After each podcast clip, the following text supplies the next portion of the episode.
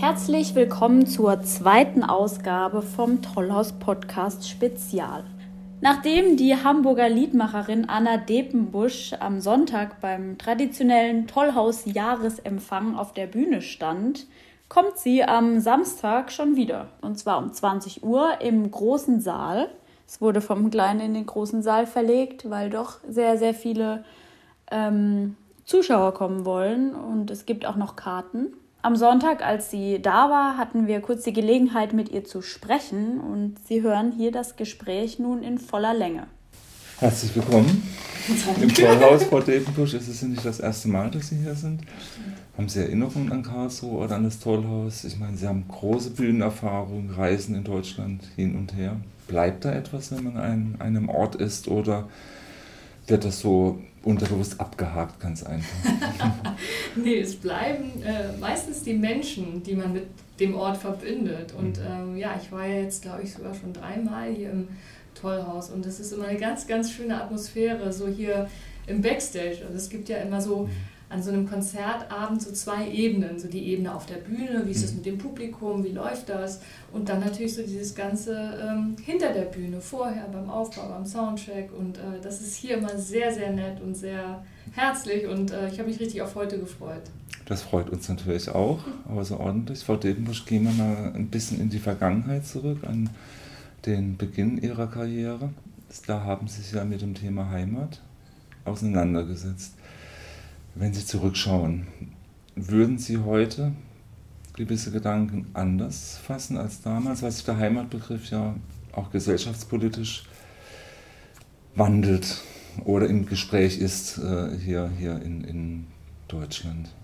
Nee, ich würde da gar nichts dran ändern. Also ähm, ich mag das ja so gerne, dass sich Lieder auch mit der Zeit verändern. Also ich merke auch gerade, dass die Heimat fühlt sich auf der Bühne immer anders an ähm, je nachdem, wie so die Stimmung drumherum ist. Und ähm, es war eines der ersten Lieder, die ich überhaupt auf Deutsch geschrieben habe. Auf meinem allerersten Album ist das rausgekommen und ich will das äh, einfach im Programm behalten. Es war damals schon ein zerrissenes Gefühl und ähm, ja, es bleibt ein zerrissenes Gefühl, äh, was aber natürlich auch immer eine Offenheit bietet, um sich jedes Mal wieder neu mit diesem Begriff auseinanderzusetzen. Also er verändert sich und ähm, ich finde das schön, wenn man mit Liedern und mit Musik und Texten einfach auch so ein bisschen äh, begleiten und inspirieren kann. Wie wichtig sehen Sie das auch gesellschaftspolitisch in Texten darauf einzugehen?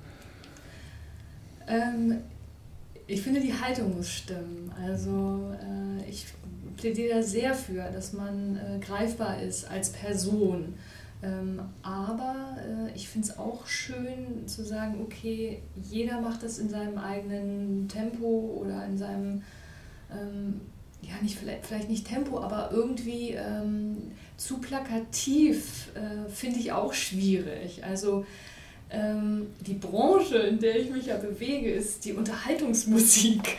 Und ähm, ich möchte, dass die Leute ähm, einen Abend genießen, ähm, das Konzert genießen, aber natürlich angeregt nach Hause gehen und auch vielleicht sogar so angeregt, um zu überlegen, vielleicht ändere ich mal was in meinem Leben. Und ähm, da finde ich aber, ja, das ist eigentlich, dass meine Haltung da eigentlich vielleicht wichtiger ist als wirklich so der plakative Text, den man dann auf der Bühne raushaut. Und ähm, ja, aber ich mache mir da viele Gedanken. Ich mache mir auch viele Gedanken, äh, müsste ich da mehr Stellung beziehen. Aber ich versuche einfach wirklich die Menschen zu berühren und sehe meine Aufgabe darin, die Herzen zu öffnen, so kitschig das klingt. Aber einfach mutig zu sein, sich Veränderungen ähm, öffnen ähm, und irgendwie einfach das große Ganze denken, das große Miteinander denken. Ähm, genau, äh, also es schlägt in mir ein Optimismus und äh, auch, ja, äh, die, möchte ich, die möchte ich natürlich weitertragen. Wann stößt der Optimismus an Grenzen? Wenn Sie ihr Niemals! also Sie sehen es schon, ich bin da unverbesserlich. Äh, ich werde nicht aufgeben bis zum Ende aller Tage. Ähm, nee, ähm, ich glaube wirklich daran, äh, dass Menschen sich verändern können, dass Menschen ähm, ja auch, ähm, ich glaube an Menschen. Ich bin ein großer Menschenfreund und ähm, ja, ich glaube an das Gute und ähm, wie gesagt, es klingt kitschig, vielleicht ist es das auch oder naiv, aber äh, den Optimismus lasse ich mir nicht nehmen. Mhm.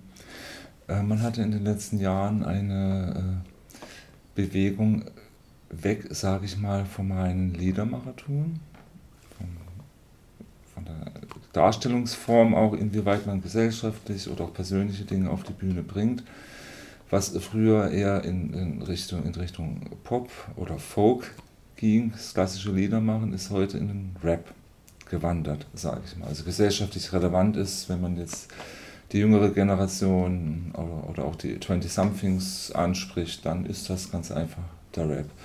Wie sehen Sie dieses Spannungsverhältnis, sage ich mal, des Genres an sich?